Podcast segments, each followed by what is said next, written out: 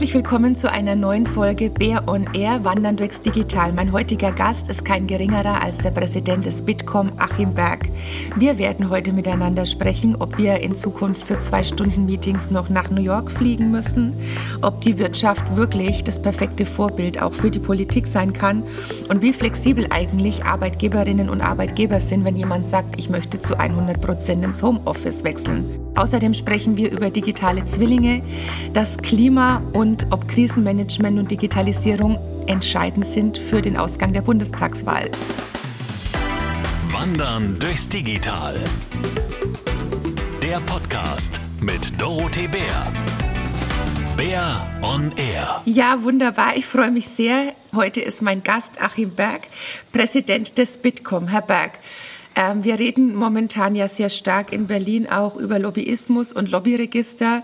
Fühlen Sie sich als Lobbyist, der sich in Lobbyregister aufgrund Transparenzpflichten eintragen muss? Oder was macht der Bitkom eigentlich genau? Also ehrlich habe ich mich überhaupt nicht angesprochen gefühlt bei den Themen, weil ähm, es ist ja kein typischer Lobbyingverband der Bitkom, sondern wir sind ja sehr viel breiter aufgestellt. Natürlich vertreten wir die Interessen der digitalen Wirtschaft. Das heißt, äh, wenn es um irgendwelche Themen geht, gerade wenn auch die Bundesregierung oder auch die Ministerien uns fragen, sag mal, wie ist das eigentlich bei 5G, wie ist das eigentlich bei anderen Themen, bei IT-Themen, bei Security-Themen, dass wir wirklich auch erklären und versuchen auch die Meinung äh, der verschiedenen Unternehmen. Wir haben über 2600 Mitglieder. Wir sind ja einer der größten Verbände sogar weltweit im Digitalbereich. Dann versuchen wir natürlich zu erklären, wie es geht. Aber es, wir haben ja eine zweite Aufgabe, die mindestens, wenn nicht genau, wenn nicht noch wichtiger ist, und zwar die Digitalisierung voranzutreiben. Und das eint uns ja genau. Das ist ja das, was wir, was deshalb, wo wir in die gleiche Richtung laufen. Und äh, wirklich hinzugehen und zu, zu sehen, was müssen wir besser machen in Verwaltung, in Bildung, in Infrastruktur. Ähm, wie können wir dieses Thema vorantreiben? Was müssen wir tun? Und das ist im Prinzip die Aufgabe des Bitkom. Und das auf, auf Lobbying zu, zuzuspitzen, das wäre viel zu wenig. Und ich glaube auch, da würde sich niemand wiederfinden. Und ich vermute sogar, dass die Politik das bestätigen wird. Sie haben gerade erwähnt, mehr als 2600 Unternehmen der digitalen Wirtschaft Sie haben eine wahnsinnige Bandbreite. Sie haben 1000 Mittelständler, 500 Startups, dann auch die Global Player. Wie schafft man es denn, einen Global Player und ein Startup und dann auch ein KMU dann auch interessensmäßig gleichmäßig zu vertreten, dass sich da alle irgendwie vertreten fühlen? Manchmal ist das sehr spaßig, um das ganz ehrlich zu sagen. Aber äh, auf den Punkt gekommen ist natürlich, äh, auf der einen Seite haben wir, ich glaube, über 100 Arbeitskreise, wo die Themen im Detail diskutiert werden und wir versuchen, eine gemeinsame Meinung zu finden. Aber der Punkt ist, den haben Sie wahrscheinlich gerade mit Ihrer Frage implizit angesprochen, es gibt manchmal riesige Interessensdefizite oder Unterschiede zwischen verschiedenen Bereichen. Übrigens nicht nur zwischen klein und groß, sondern auch zwischen Großen, die unterschiedliche Marktangänge haben. Und da haben wir seit einigen Jahren wirklich ganz konsequent Folgendes gemacht. Das entspricht so gar nicht der typischen Politik. Wenn wir merken, dass wir wirklich komplett divergierende Meinungen haben oder auch Ansichten haben, dann schreiben wir die einfach beide auf und geben die beide der Politik und sagen zum Beispiel, es gibt, was weiß ich, National Roaming, um ein Beispiel zu nehmen. Da gibt es natürlich Riesenunterschiede bei den großen Playern, äh, wer das wie wo sieht. Dann gehe ich nicht mehr hin und verbiege mich da in einem politischen Papier, wachsweich ohne Ende, wie man das von EU-Kommission und Politik oft sieht, sondern ich sage dann ganz offen, es gibt die Meinung A und es gibt die Meinung B. Und ich glaube, das ist ein viel ehrlicherer Ansatz und viel besserer Ansatz, der auch wirklich auch von der Politik sehr geschätzt wird. Um nochmal auf die großen Zahlen zu kommen, das erleben wir ja auch, wenn man eben für über 80 Millionen Bürgerinnen und Bürger zuständig ist und wenn sie auch für diese Bandbreite, über die wir gerade gesprochen, zuständig sind.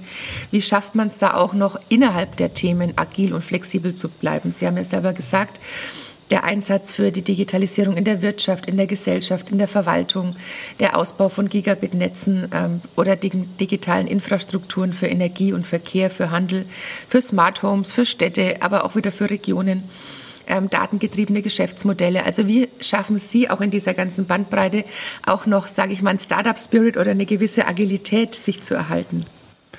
Ja, das ist auch eine, in der Tat eine gute Frage. Also erstmal schadet es nichts, wenn man die Themen auch selber wirklich versteht. Das ist nicht hinderlich in vielen Bereichen. Und vielleicht bei mir persönlich, ich habe ja Informatik studiert, habe auch in, in einigen Branchen arbeiten dürfen, äh, von der Medienbranche über Telekommunikation, über Computer. Das heißt, ich selber habe schon bei bestimmten Bereichen schon viel gesehen. Das ist ein, ein großer Vorteil, aber das reicht natürlich nicht. was wir auch machen in Bitkom ist, wir haben wirkliche Spezialisten für Themenbereiche. Und äh, diese Spezialisten, und das ist vielleicht auch ein, ein Unterschied äh, zu dem klassischen Verband, ich persönlich habe direkten Zugriff. Also ich äh, unterhalte mich in die genauso auch in beide Richtungen. Äh, dafür gibt es die sozialen Medien, also die, die WhatsApp äh, bei mir, die, die kommt durchaus auch aus den Tiefen des Bitkom oder auch der Mitglieder und wir diskutieren ganz schnell. Wir sind unheimlich schnell in Entscheidungen, was wir auch sein müssen aber wir haben auch vor allen Dingen echt Spezialisten, die wissen, wovon sie sprechen und die auch sowohl mit den Unternehmen, aber als auch mit mir direkt oder auch mit dem Hauptgeschäftsführer, dem Herrn Rohleder, sehr eng verbunden sind. Und diese Geschwindigkeit, ähm, das ist auch ein weiter, ein wichtiger Faktor bei der Digitalisierung. Wir können nicht wochenlang diskutieren. Manchmal müssen wir einfach schnell sein und schnell sauber entscheiden. Und das ist in der Breite der Themen manchmal anstrengend, aber es ist ja machbar, wie man sieht. Sie haben gerade gesagt, mit wem Sie alles interagieren. Aber es gibt ja auch noch andere Verbände, vielleicht auch andere klassische Verbände. Wie sehen Sie da die Schnittstellen? Wie interagieren Sie mit anderen Verbänden oder mit anderen Interessensvertretungen? Also das, das, das Interessante ist ja, dass wir eigentlich so, ein, dass wir über den vielen Verbänden liegen, weil wir halt digital ist ja überall ein Thema. Ähm, und äh, im BDI merke ich das, also ich bin ja auch Vizepräsident des BDI und wir haben da eine sehr mittlerweile sehr offene und gute Streitkultur und ich merke auch, dass die anderen Verbände wirklich unseren Rat suchen und in bestimmten Bereichen, also jetzt nicht mehr dieses typische, das ist mein Bereich, das ist mein Bereich, wie es in den klassischen Verbänden ja auch ist, die Automobilbranche und die Maschinenbauer und die Elektrotechniker, die haben ja alle ihre, ihre abgeschlossenen Themen. Das sind wir ja nicht. Wir sind ja im Prinzip oben drüber. Und ähm, ich könnte jetzt viel erzählen über Strukturen, Fachkräfte, Beschaffung, aber ich glaube, das Mindset ist wichtig. Und das Mindset zu entwickeln, dass wir gemeinsam was machen, was zum Beispiel die Diskussion jetzt gerade auch in der Corona-Pandemie oder bei der Digitalisierung, äh, da jetzt hinzugehen und seinen eigenen Claim abzustecken, halte ich für völlig falsch. Und ich merke mehr und mehr auch im BDI, dass die, dass die anderen Verbände und wir auch aufeinander zugehen, auch mal Kompromisse machen und auch mal sagen, mein Gott, okay, ich verstehe jetzt die Energiewirtschaft, ich muss mal anders. Das ist, das ist, glaube ich, der wichtige Punkt. Das ist ein eines Mindset-Thema und nicht mehr, nicht weniger. Da sind wir genau beim Thema, ähm, nämlich auch mal, um zu den Inhalten zu kommen. Sie haben es gerade angesprochen, die Pandemie. Es geht natürlich nicht, dass zurzeit irgendein Gespräch geführt wird, ohne dass man die letzten zwölf Monate auch noch mal bedenken muss. Ja. Äh, ich weiß nicht, wie es Ihnen geht, aber natürlich äh, erlebe ich täglich in meiner Arbeit, dass meine Themen, unsere Themen einen enormen Schub bekommen haben, dass wir aber trotzdem auf der anderen Seite auch Menschen haben, die sagen, wir wollen wieder zu einem Vor-Corona zurück, um das gleich vorwegzunehmen. Ich will das nicht. Es darf also kein Vor-Corona geben, aber vielleicht können Sie mal sagen, bevor wir in die einzelnen Themen reingehen, welche gesellschaftliche Veränderung hat Sie am meisten überrascht in den letzten zwölf Monaten? Also überrascht hat mich eigentlich, wie schnell die Wirtschaft in die Themen Videocall, Online-Shopping, Online-Banking, auch Videostreaming gegangen ist, wie schnell pfiffige Unternehmer auch im Einzelhandel ähm, die Digitalisierung genutzt haben und andere, die sie nicht genutzt haben, hoffnungslos überfordert waren. Also ich habe eine Menge Beispiele. Das ist der, der Weinhändler aus dem Stuttgarter Raum, den ich gut kenne, der ganz schnell umgeschaltet hat in Online und dann aber auch noch die sozialen Medien genutzt hat. Also die haben teilweise machen die Weinproben live mit 1600 Zuhörern auf Instagram. Also solche Themen, man sieht wirklich, wie pfiffig einige sind und die dann auch interessanterweise Umsatz vergrößern und mehr Mitarbeiter einstellen. Und aber der Weinhändler im Nachbarort gerade äh, die Grätsche macht. Also man sieht wirklich diese Riesenunterschiede.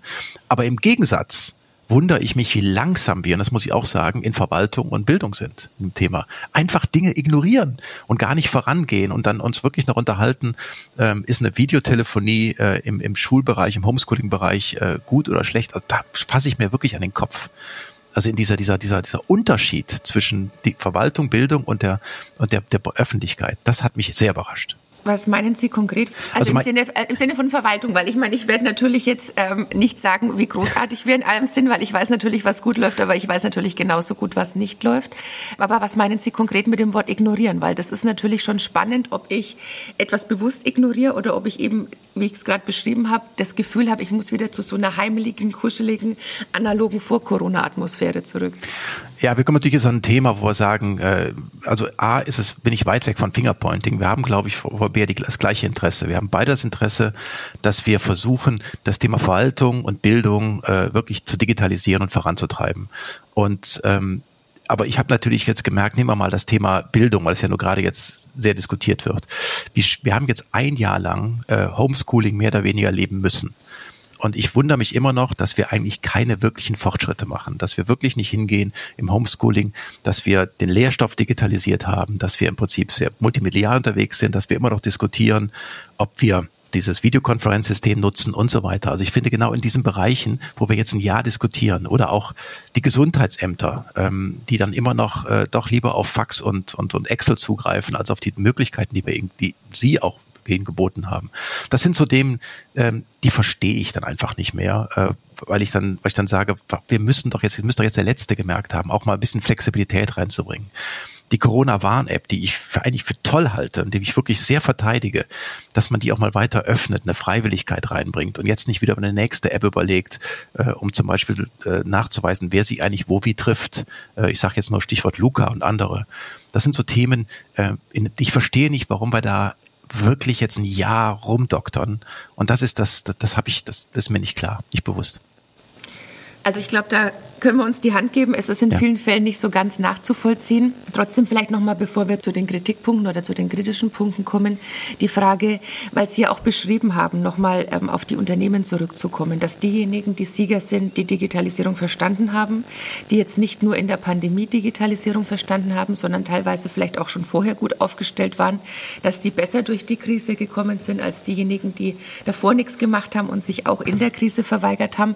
Aber um auf diese positiven Beispiele zu kommen, warum braucht es denn in unserem Land immer erst so eine Krise, bevor man das Gefühl hat, also Stichwort Disrupt Yourself, wir müssen tatsächlich etwas ändern? Ja, ich weiß nicht, ob das, ob das so einfach zu erklären ist kulturell. Ich habe ja auch, ich durfte ja auch ein paar einige Jahre in den USA leben und habe natürlich da äh, kulturelle Unterschiede miterlebt. Und was alles, was wir an kulturellen Themen haben, auch was wir an Werten haben, ist ja nicht negativ ähm, in Deutschland. Also ich glaube, dass wir viele Sachen erst durchdenken. Ich weiß ein sehr gutes Beispiel in den USA. Ähm, als ich da gelebt habe, war es im Prinzip so, ich habe dann, wir haben dann was diskutiert und dann sind alle losgelaufen, haben mal probiert, irgendwas zu machen. In Deutschland wird natürlich erstmal Plan gemacht, wird sehr durchdacht und dann startet man erst, wenn ein fertiges Konzept da ist. Die Amerikaner machen Try and Error. Die laufen viel schneller los, äh, haben natürlich manchmal auch nicht die Qualität, aber sind natürlich sehr viel schneller am Ziel. Vielleicht ist das ein Grund, ähm, warum wir hier in Deutschland zurück sind. Aber ich würde vielleicht noch einen anderen Punkt nehmen, der jetzt nicht ganz dazu passt. Ähm, was ist eigentlich äh, in der Wirtschaft, wenn wir in einer Krise stecken? Und ich habe jetzt ähm, auch 30 Jahre äh, Wirtschaft hinter mir und habe einige Mal in wirklichen Krisen gesteckt als Unternehmen.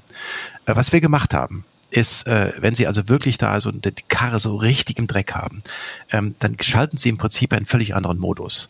Sie werden sehr viel disruptiver. Sie hinterfragen die komplette Governance, Sie hinterfragen das, auch das Leadership-Team, Sie hinterfragen die Prozesse und ändern ganz schnell Themen. Ich will jetzt hier keine Firmen nennen oder Unternehmen nennen, aber ich habe in, in, meiner, in meiner beruflichen Vergangenheit einige Male sehr konsequent reagiert und habe sehr konsequent hinterfragt, machen wir das eigentlich noch richtig? Haben wir eigentlich die richtigen Prozesse?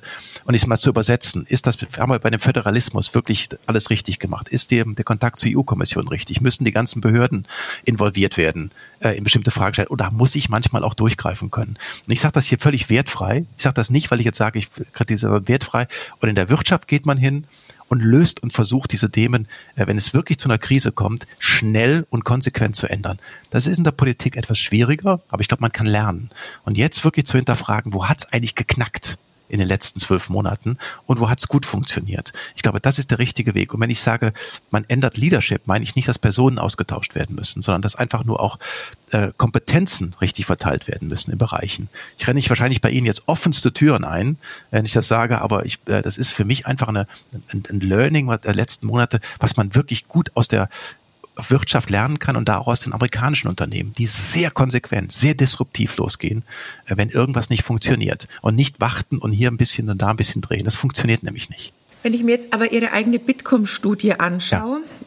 Sie korrigieren mich, wenn ich die Zahlen falsch interpretiere, aber da heißt, die Bürgerinnen und Bürger sind skeptisch, ob der Digitalisierungsschub von Dauer sein wird. 57 Prozent gehen davon aus, dass die Pandemie die Digitalisierung der Wirtschaft nachhaltig vorantreibt, aber 42 Prozent erwarten, dass die Wirtschaft nach der Pandemie genauso weitermacht wie vorher. Wie sind da Ihre ähm, Erlebnisse, wenn Sie jeden Tag auch mit Ihren Unternehmen sprechen? Glauben Sie wirklich, dass knapp die Hälfte einfach glaubt, man kann die letzten 12, 13 Monate ignorieren, wegdiskutieren und das war's dann? Also vergessen Sie, nach hinten zu schauen. Ich glaube, das, was wir hatten, wird nie wieder da sein. Ob wir das gut oder schlecht finden, lasse ich hier mal wertfrei. Aber ähm, es wird nicht mehr so sein. Also ganz ehrlich, wenn ich meinen Enkeln erzähle, dass ich für ein Zwei-Stunden-Meeting nach New York geflogen bin, wenn die nur den Kopf schütteln, habe ich Glück gehabt. Ähm, die werden mir einen Vogel zeigen äh, und noch mehr. Das ist, also wir werden einfach, wir haben viele Dinge gelernt. Also erstens mal glaube ich, dass wir äh, eine gewisse Stadtflucht sehen äh, und dass auch dass dieses, dass dieses, dass dieses Häuschen im Grünen attraktiver wird, wenn ich die Möglichkeit habe, Homeoffice etwas mehr zu nutzen in der Hybridfunktion. Also da bin ich mir relativ sicher, dass das passieren wird. Ähm, und da ist es, glaube ich, auch wichtig, dass die Digitalisierung hat großes Potenzial für die Herstellung gleichwertiger Lebensverhältnisse. Also was ja auch ein ausgewiesenes Verfassungsziel ist, dass man im Prinzip ähm, Stadt und Land äh, da auch wirklich die gleichen Möglichkeiten bildet. Das gilt natürlich auch für ortsflexibles Arbeiten, das ist bei ärztlicher Versorgung und auch Mobilitätsangebote für die ländlichen Regionen. Also ich glaube, wir müssen wirklich dafür sorgen, dass die Digitalisierung, dass alle teilhaben können. Und das wird sich in der Zukunft ändern. Also wir werden mit Sicherheit positive Dinge mitnehmen. Wobei, bevor Sie mir die Frage stellen, wir ja auch gefragt haben, äh, wollen Sie eigentlich immer im Homeoffice bleiben oder sehnen Sie sich eigentlich nach dem Büro zurück? Da sagt eine Mehrheit nämlich, wir würden doch gerne wieder ins Büro gehen. Äh, das heißt, ich, wir vermuten mal, und das ist das, was wir auch in den Studien sehen, dass es so eine Mischform geben wird in Zukunft. Also Sie werden mit Sicherheit einige Themen zu Hause machen können im Homeoffice, aber Sie werden auch äh, das eine oder andere Mal die Interaktion mit Ihren Kollegen im Büro haben. Da müssten aber auch die Arbeitgeber mitspielen. Und da hat auch noch nicht jeder den Schuss gehört, um es mal ganz platt zu sagen. Ähm, es gibt eine Reihe Arbeitgeber, die immer noch der Meinung sind, wenn ich um 8 Uhr meine Mitarbeiter um mich rum habe, dann sind das gute Mitarbeiter. Und wenn sie zu Hause sitzen, dann machen sie nichts. Und das ist, glaube ich, ein Thema, über diesen, über diese Schwelle müssen noch einige gehen. Aber das ist doch genau wieder unser altes Thema, wie in jedem Bereich, dieses sowohl als auch statt eines Entweder-Oder. Ich habe ja, natürlich, genau. ihre, ich hab natürlich Ihre Homeoffice-Zahlen auch da. Also ausschließlich im Homeoffice arbeiten möchten nach der Pandemie nur 12 Prozent. Am größten ist der Homeoffice-Wunsch bei den 16- bis 29-Jährigen mit 15 Prozent. Und in der Generation 50 plus kann, können sich nur 7 Prozent vorstellen. Aber das heißt ja auch ganz deutlich, erstmal so, wie man es gewohnt ist, wie es natürlich einstudiert, eingeübt ist. Sie haben gerade die Dienstreisen angesprochen, wenn man halt gewohnt ist. Und es war ja früher auch ähm, ein total ähm, ja, manchmal so auch so eine Angeberposition. Also ich kann mich noch an einen meiner Kollegen erinnern, jetzt nicht aus dem Bundestag, sondern aus dem anderen Parlament, der immer ganz stolz erzählt hat, er ist mal für einen Vortrag nach Südamerika geflogen, hat den gehalten und ist mit der gleichen Crew wieder zurückgeflogen, weil das natürlich auch ganz großartig war, nur mal schnell ähm, Hop in, Hop out. Also das sind Punkte, die kann sich wirklich überhaupt niemand mehr vorstellen. Aber bleiben wir noch mal bei den Hybridmodellen. Mhm. Ich erlebe das ja schon immer sehr stark, dass es entweder so oder so sein muss. Also wir waren ja vorhin auch schon bei der Digitalisierung von den Schulen. Also entweder das ist total des Teufels oder wir müssen es ausschließlich digitalisieren. Aber dass man da auch Hybridformen findet, ähm, die, diese, diese Unterschiedlichkeit, die kann ganz, ganz schwer immer in Deutschland so rausgearbeitet werden. Beim Homeoffice sehe ich das genauso. Da ist ja manchmal auch die Flucht ins Büro eine, dass man sagt, man kann jetzt auch mal in einer bestimmten Zeit wesentlich mehr schaffen, als wenn alles nebenbei passieren muss. Aber wie erleben Sie denn da die Unterschiede der Flexibilität bei den Arbeitgeberinnen und Arbeitgebern? Ist bei Ihren Mitgliedsunternehmen da schon auch vom Thema Mindset ein Unterschied bei Ihren großen Tankern im Vergleich zu den Startups und den KMUs? Wie erleben Sie es gerade bei den Mittelständlern? Also das in der Tat, ich nehme jetzt meine, meine persönlichen Erlebnisse, äh, die ich gesehen habe. Ich, ähm, bei den kleinen, auch bei den Startups ist die, die Bereitschaft, im Homeoffice zu arbeiten, wesentlich höher und die war auch vorher wesentlich höher. Das heißt, die Flexibilität, was übrigens auch die Attraktivität des Arbeitgebers ausmacht. Also ich finde natürlich einen Arbeitgeber sehr attraktiv, der mir diese Möglichkeiten bietet. Äh, ich finde bei meinen, äh, gerade bei den CEOs äh, der größeren Tanker, auch unserer Mitgliedsunternehmen, auch der DAX-Unternehmen, die Tendenz, dass man sagt, was machen die eigentlich den ganzen Tag? Ich möchte meine Leute sehen, ich möchte hier haben, die kommen nicht zurück ins Büro. Also da ist schon so eine gewisse Kritik da. Und wie gesagt, das ist jetzt sehr subjektiv, nicht objektiv, aber ich habe diese, äh, diese Unterschiede merke ich sehr in der, ähm, der Flexibilität und ähm, das ist auch also ich habe auch das Gefühl, dass sich manchmal der eine oder andere Arbeitnehmer auch ein bisschen versteckt zu Hause. Aber mal ganz ehrlich, die Reisetätigkeit, ähm, die frisst ja unglaublich viel Zeit. Und das hatten Sie gerade auch schon gesagt. Ähm, das heißt, ich habe ja auch, ich bin ja, ich merke bei mir, dass ich zu Hause im Homeoffice echt effizienter bin. Ich schaffe mehr. Ich bin aber auch abends K.O., um ganz ehrlich zu sein, weil sie sitzen den ganzen Tag in Konferenzen. Ich finde auch den, wenn Sie das, die richtige Technologie zu Hause haben, den großen Bildschirm, sich dann auch alles, Sie können perfekt arbeiten, selbst Aufsichtsratssitzungen äh, kann man super von zu Hause machen. Aber es gibt ein paar Dinge, da bin ich auch gerne meinen Kollegen im Büro. Das auch mal, es gibt zum Beispiel so kreative Themen oder komplexe Themen, kann man einfacher auch diskutieren, wenn man mit zu mehreren im Raum sitzt. Also es gibt für beides ähm, gibt es Vor- und Nachteile. Aber Sie haben recht. Ich habe, wenn ich das einfach auf einen Punkt bringe, die kleinen, flexiblen kommen mit den neuen Technologien besser zurecht als die großen langsam. Weil Sie es gerade schon gesagt haben, auch äh, hat er natürlich nicht nur Ressourcenverschwendung was jetzt die Ressource Mensch betrifft, wenn man sich körperlich für so viele Dienstreisen platt macht und der Output dann 10, 15 Minuten Keynote sind. Aber es hat natürlich auch noch einen anderen Ressourcenaspekt. Sie haben ja auch das Veränderungspotenzial durch Digitalisierung für Stadt, Land, Klima ermittelt als Bitkom ja. und haben gesagt, dass ein Fünftel der Arbeitnehmerinnen und Arbeitnehmer umziehen würde, wenn die Arbeit auch von zu Hause erledigt werden könne, beziehungsweise wenn ähm, es eine Loslösung gibt von Ort und Raum, was jetzt Wohnen Wohnen und Arbeiten betrifft. Und bei den Jüngeren, also ich habe Ihre Studie genau an dem Punkt schon sehr oft zitiert, weil ich natürlich auch vom Land komme und mich freue über die Renaissance des Landlebens, weil wir waren ja jetzt jahrelang auch die Deppen immer, die Dorfdeppen und plötzlich sehnt sich jeder etwas nach Natur und nach Grünem und plötzlich ist es nicht mehr nur ähm, the next hot shit in der Großstadt zu wohnen. Also bei den Jüngeren ist es sogar jeder Vierte, der sich das vorstellen kann. Hat Sie diese Zahl überrascht oder haben Sie das auch so erlebt in den letzten Monaten? Ich habe das eigentlich schon vorher erlebt, persönlich, um ehrlich zu sein. Ich merkte so in den letzten Jahren, ähm, dass das Häuschen im Grünen, ich habe es ja gerade schon mal gesagt, interessanter wird. Und ähm, die sprechen gerade die, diese Studie an, die wir gemacht haben mhm. zu dem Thema äh, auch Digitalisierung. Was wie, was, wie hilft eigentlich der, der, die Digitalisierung der Nachhaltigkeit? Und da gab es ja die Riesendiskussion. Ich werde auch, ich glaube, da waren Sie auch bei, nie vergessen, als wir mit der Kanzlerin diskutiert haben, äh, wie soll ein Digitalgipfel, soll er sich mit Nachhaltigkeit beschäftigen? Und da gab es dann diese Aussagen, ähm, das, was weiß ich, die, das Schürfen von Bitcoins äh, mehr, mehr Energie verbraucht als ganz Spanien, aber da hat sich leider der, äh, der Wissenschaftler mit Bits und Bytes ein bisschen vergaloppiert. Aber es gibt also wirklich Aussagen, wo man sagt, mein Gott, oder dass ein, ein Brief äh, CO2 schonender ist als eine E-Mail.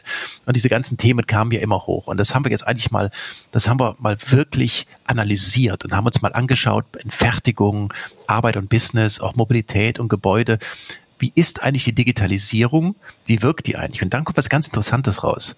Also wir könnten äh, die Hälfte der Einsparungen, die wir uns in den, diesen, in den, also in den nächsten zehn Jahren vorgenommen haben, rein durch Digitalisierung einsparen. Die Hälfte der kompletten Ziele. Äh, und das ist, da ist schon in Anführungsstrichen der negative Effekt mit reingerechnet, dass wir natürlich Rechenzentren benötigen und, und, und. Und das ist zum Beispiel so, wenn ich in die Industrie reingehe, da gibt es natürlich zwei Megathemen. Das eine ist mal dieser sogenannte digitale Zwilling, den ich vielleicht mal erklären kann, oder auch Automatisierung in der Produktion, was übrigens sehr eng zusammenhängt. Also wir können durch diese beiden Effekte über 60 Megatonnen einsparen. Das ist echt eine Menge, indem ich, äh, ich nehme mal ein konkretes Beispiel. Also wenn zum Beispiel Porsche diesen neuen Taycan äh, diesen, diesen Elektrosportwagen, als sie entwickelt haben, haben die den in den ersten Stufen bis zum virtuellen Probefahren nur als digitalen Zwilling entwickelt. Das heißt, die haben den Wagen digital aufgebaut, haben Rechenleistungen benötigt und haben den Wagen in der ganz, ganz, ganz weiten Phase äh, nur rein digital fahren lassen. Das hat natürlich zwei Vorteile. Sie sind sehr viel schneller in der Entwicklung und sie sparen natürlich extrem CO2 ein. Das sind so typische Themen. Auch das sogenannte Thema Industrie 4.0 wo die Geräte vernetzt werden, wo ich natürlich mitbekomme durch, durch intelligente Technologien, wie kann ich die Logistik bauen, wie kann ich äh, schon proaktiv Schäden an, äh, in der Produktion feststellen, wie kann ich auch Produktion umstellen mit sehr intelligenten Themen, dass ich im Prinzip eine ganze Produktion bei einem, bei einem Daimler oder sowas über Nacht äh, anpasse, indem ich die Maschinen miteinander vernetze und solche. Das spart immens ein. Also solche, solche Dinge haben wir uns angeschaut. Das haben wir uns aber auch genauso angeschaut für, ähm, für Gebäude. Also gerade so Smart Homes oder vernetzte Gebäude, dass die sparen auch fast 20 Megatonnen ein, wenn ich es richtig mache. Und auch da konkret bei mir zu Hause, ich habe seit Jahren eine Technologie bei mir zu Hause installiert. Wenn ich das Haus verlasse, fährt die Heizung automatisch runter. Die erkennt, wenn ich, wenn ich das Haus mich dem Haus näher, fährt wieder hoch und und und. Das sind so typische Themen, ähm, die man im, Arbeit, im, im Arbeitsumfeld ist ja auch das aber Thema. Jetzt, Entschuldigung, aber, aber ja. nicht nur für Sie, oder? Also Sie verlassen nicht das Haus und die Familie muss frieren. Nee, so, jetzt, das wäre ja gemein. Jetzt kommen wir zu der richtigen ja Intelligenz. also wenn alle drei äh, oder die ganze Familie inklusive so das Haus verlassen, fährt die Heizung runter. Okay. Übrigens, aber den Spaß auch zu machen, manchmal klappt das nicht. Dann gehe ich raus und äh, meine Frau ist noch drin und ruft dann an, sagt, warum ist es so kalt geworden? Dann stimmt irgendwas in der Einstellung die nicht. Die Herzenskälte, die dann, ja, genau. die dann erscheint. Aber auch äh, genau diese, aber auch bei der Arbeit gerade das Thema E-Work, was wir gerade hatten, also dieses Home, das, das spart auch, das spart natürlich eine Menge ein, die ganze Reisetätigkeit, die Fahrt zur Arbeit und so weiter. Ähm, das sind so die großen Themen. Und deshalb haben wir gesehen, dass, dass wir gerade in der Digitalisierung der Fertigung ein Riesenpotenzial haben. Und wenn wir, ähm, weil wirklich bei beschleunigter Digitalisierung 120 Megatonnen nur bei den vier größten Systemen einsparen können, ist das die Hälfte. Und das muss man sich auch klar und bewusst machen, dass Digitalisierung immens hilft äh, bei diesen ganzen Themen. Ich glaube, das war ein Thema, was Sie gerade angesprochen haben. Genau, weil ich glaube, dass das Thema, also für mich ist das Thema komischerweise viel zu unterbeleuchtet. Wir sagen immer so, die beiden Megatrends sind jetzt Klima und Digitalisierung, aber immer so nebeneinander, auch wieder eher in diesem ja. Silo-Gedanken und nicht in diesem Konnex, der natürlich da eine ganz große Rolle spielt. Sie haben ja auch in der aktuellen Studie nochmal den Zusammenhang von Digitalisierung und Klimaschutz in sieben Sektoren untersucht und auch die Auswirkungen ja. von vermehrtem Homeoffice beispielsweise auf das Klima. Und Sie sagen, 15 bis 17 Prozent der Verkehrs- und Primärenergieemissionen können durch kollaborative Digitallösungen und auch durch Cloud-Sharing-Plattformen reduziert werden. Da wäre jetzt für mich mal die Frage auch nochmal nach der gesellschaftlichen Auswirkung, wie so eine Lösung aussehen kann, weil natürlich viele Menschen dann schon Bedenken haben bei solchen Zahlen und sich die Frage stellen, muss jetzt dann für die 15 bis 17 Prozent jedes Büro aufgegeben werden? Bin ich dann quasi die Verliererin oder der Verlierer, wenn es dann eben nur noch Collaborative äh, Formen gibt an der Stelle? Und habe ich überhaupt gar keinen Arbeitsplatz mehr? Also werden die Gebäude, haben Sie gerade angesprochen, wird das alles wegrationalisiert? Also bin ich, wenn ich mich mal einmal fürs Homeoffice entschieden habe, dann ein für alle Mal ausgeschlossen zum Beispiel? Ja, aber das ist genau, Sie hatten es vorhin so schön gesagt, es gibt nicht immer ein Entweder-Oder. Es gibt auch ein gemeinsames, es gibt Hybridlösungen. Und was die vergangenen Monate gezeigt haben, ist ja, dass nicht wirklich jeder Job eine Präsenz im Büro dauerhaft erforderlich ist. Ich meine, auf dauerhaft. Es gibt wirklich massenweise Tools, die auch die Zusammenarbeit im Homeoffice ermöglichen. Wir haben die ganzen Kollaborationstools, ich will sie jetzt nicht wie MS Teams, Slack, äh, Zoom, wie sie alle heißen, und diese ähm, Skype, WebEx, was wir jetzt auch hier gerade machen. Es ist ja im Prinzip äh, das ist ein Vorteil. Und wirklich jeder Kilometer, der nicht mit dem Auto in Büro gefahren wird, spart ja auch Emissionen ein. Und jeder Stau, der so oft so vermieden wird, auch schon auf das Klima. Ne? Und das heißt, äh, man kann wirklich jeden Tag im Homeoffice einen messbaren Beitrag zum Klimaschutz leisten. Aber das muss nicht dauerhaft sein. Man kann eine Mischfunktion finden. Das hat aber auch zur Konsequenz, dass die Arbeitsplätze oder der Arbeitsplatz selber auch etwas flexibler ist. Dass ich also im Prinzip die Möglichkeit habe, ein Office mal zu scheren ähm, um mir vielleicht mal ein paar Zahlen zu nennen. Wir hatten 2019 haben 12 Prozent der Berufstätigen in Deutschland im Schnitt zwei Tage pro Woche im Homeoffice gearbeitet. Und jetzt, ähm, jetzt haben wir aber in diesem Jahr hatten wir natürlich schon fast 50 Prozent. Klar, liegt an der Pandemie, aber wir haben diese ganzen Effekte jetzt schon gesehen. Und ähm, es geht hier überhaupt nicht darum, Büros abzuschaffen, sondern wirklich dieses zeit- und ortsflexible Arbeiten wirklich doch zu ermöglichen, wo es nötig ist. Und da müssen wir natürlich auch Anreize setzen. Wir können jetzt nicht übermäßig regulieren, aber wer, wer wirklich regelmäßig zu Hause arbeitet und dabei hilft, auch äh, Staus zu vermeiden und auch die Umwelt zu schonen, sollte auch dafür belohnt werden, dass sie zumindest steuerlich mit Berufspendlern gleichgestellt werden. Solche Themen, die man auch überlegen könnte, auch von Bundesregierung, um das zu fördern, weil das hilft ja wirklich allen hier. Also nochmal, es ist die Kombination und nicht das Entweder-Oder, was wichtig ist. Sie haben gerade vom digitalen Zwilling gesprochen und auch von der Automatisierung der Produktion. Also auch nochmal die Simulation von Produkten und Prozessen im gesamten Produktionsprozess. Vielleicht wäre so ein digitaler Zwilling ähm, als hypothetischer Kausalverlauf auch für die Politik manchmal ganz spannend, dass man wüsste, in welche Richtung sich was bewegt und man dann schon vorher mal eine Notbremse ziehen kann. Aber das vielleicht nur in Klammern. Sie haben aber auch ähm, betont, was mich wahnsinnig beschäftigt, ähm, das ganze Thema Wasser. Also auch das große mhm. Potenzial Wasser ein einzusparen, dass das eine immer größere Bedeutung natürlich erlangen kann. Weil gerade das ja. Thema Ressourcenschonung ist natürlich auch eins, was uns nochmal wesentlich stärker beschäftigen wird. Ja. Also eine digitale, Entschuldigung, um vielleicht nochmal zu definieren, ist ja nichts anderes wie so ein virtuelles Abbild von komplexen Produktions- und Betriebszyklen. Jetzt erklären Sie es nochmal am dreijährigen Kind? ja, also was ich, indem ich im Prinzip hingehe und äh, bei einem Auto nicht das Auto baue und ausprobiere und auf der Teststrecke fahre, sondern das Auto in einem Rechner virtuell darstelle und dann diesen Rechner den Wagen fahren lasse und der Rechner berechnet dann, ähm, welcher Verschleiß der hat, äh, wie viel Energie der verbraucht. Der kann im Prinzip, der Rechner kann simulieren bei Gegenwind, der kann Regen, Schnee und alles simulieren. Und dann bekommt man schon Daten, die sehr nah an der Wirklichkeit sind. Und damit lasse ich im Prinzip einen Rechner ein paar Nächte arbeiten und muss aber nicht Wochen und Monate lang Autos testen und äh, auch genauso so einen Crashtest fahren. Das muss ich, kann ich alles im Prinzip in den ersten äh, simulieren, dann wirklich nur den finalen Test mit einem realen Auto machen. Das ist im Prinzip ein digitaler Zwilling. Und jetzt zu ihrem Wassereinsparpotenzial. Ähm, das ist natürlich die Technologien, spare ich ja massiv Material, ich spare Energie, Ressourcen. Das gilt natürlich auch für den Einsatz von Wasser. Und wir müssen jetzt wirklich hier prinzipiell denken, wir müssen solche Technologien für den digitalen Zwilling in so vielen Fabrikhallen und Entwicklungen wie möglich bringen. Und das spart dann auch Ressourcen, das spart auch Wasser ein. Das ist im Prinzip die Zusammenfassung, nicht nur für ein dreijähriges Kind, sondern auch für Ältere. Jetzt sind wir 2021 ähm, neben der Tatsache, dass wir immer noch nicht ganz ähm, durch sind mit Corona, vielleicht auch nicht sein werden, aber es zumindest besser in den Griff bekommen, auch in einem Jahr, wo eine Wahlentscheidung anstehen wird. Und wir bekommen ja immer von vielen Umfrageinstituten gesagt, mit Digitalisierung oder mit digitalen Themen gewinnt man keine Wahl. Ähm, wie sehen Sie jetzt als oh. Präsident des Bitkom, die, äh, wird die Digitalkompetenz für viele in diesem Jahr auch Einfluss auf die Wahlentscheidung nehmen, beziehungsweise gewinnt man keine damit, aber kann man welche damit verlieren, ist die große Frage. Ja. Also liebe Politik, jetzt mal eine Ansage an alle Politiker. Wir haben gerade ja, wir haben gerade eine, eine Umfrage gemacht und es gibt zwei Themen, die ganz oben stehen. Das ist das Thema, wie die Partei mit der Corona-Pandemie umgehen, klar. Und das zweite mit der Digitalisierung.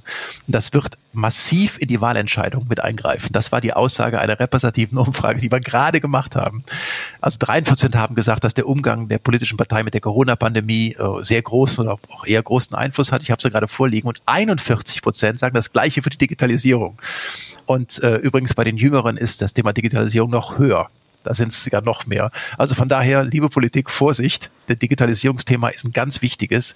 Aber ich habe das Gefühl, das ist mittlerweile auch bei den meisten angekommen. Aber es ist doch beruhigend, dass dann Krisenmanagement und Digitalisierung so hervorragend laufen. Das ist ja ganz, ganz toll. oh, oh.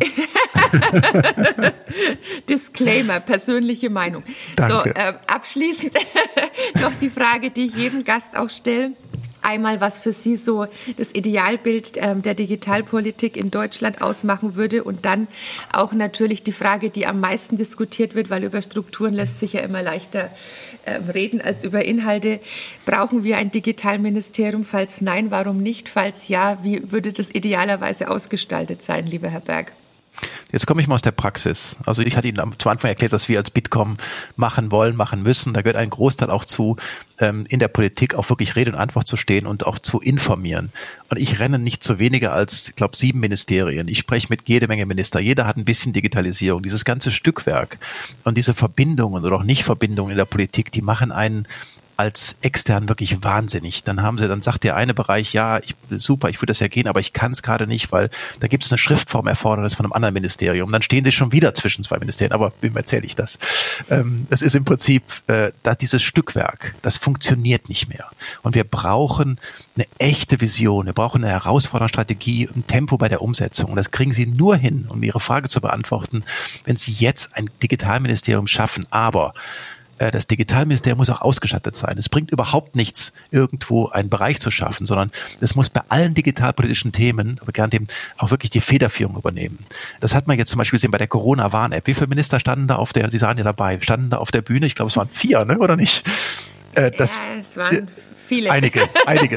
ja, genau. Das funktioniert nicht. Das muss einer treiben und einer, das ist auch, auch die Verantwortung übernehmen. Dann braucht natürlich ein Digitalministerium, braucht auch die finanziellen Mittel. Es braucht vor allen Dingen auch Koordinierungsrechte gegen anderen Ressorts, was auch, glaube ich, wichtig ist. Und der, der letzte Punkt ist auch, was ich ganz gut finde, es gibt ja einen Finanzierungsvorbehalt bei vielen Gesetzen. Warum nicht einen Digitalvorbehalt reinsetzen? Also so, ich habe das so ein Impact Assessment. Was passiert eigentlich? Also die Überprüfung dieser politischen Vorhaben auf ihre Digitalisierungswirkung. Veränderung. Das finde ich sehr spannend. Und es gibt einen letzten wichtigen Punkt, und den möchte ich hier auch machen der Leiter eines Digitalministeriums muss eine echte Persönlichkeit sein. Jemand, der sich auskennt, am besten aus der Wirtschaft. Und ich habe jetzt mit sehr viel Freude gesehen, was die Italiener gemacht haben. Die haben nämlich meinen direkten Kollegen, auch meinen Arbeitskollegen, Vittorio Colao, das ist der vormalige Chef der, ähm, äh, der Vodafone, der weltweite CEO der Vodafone, zum Digitalminister gemacht.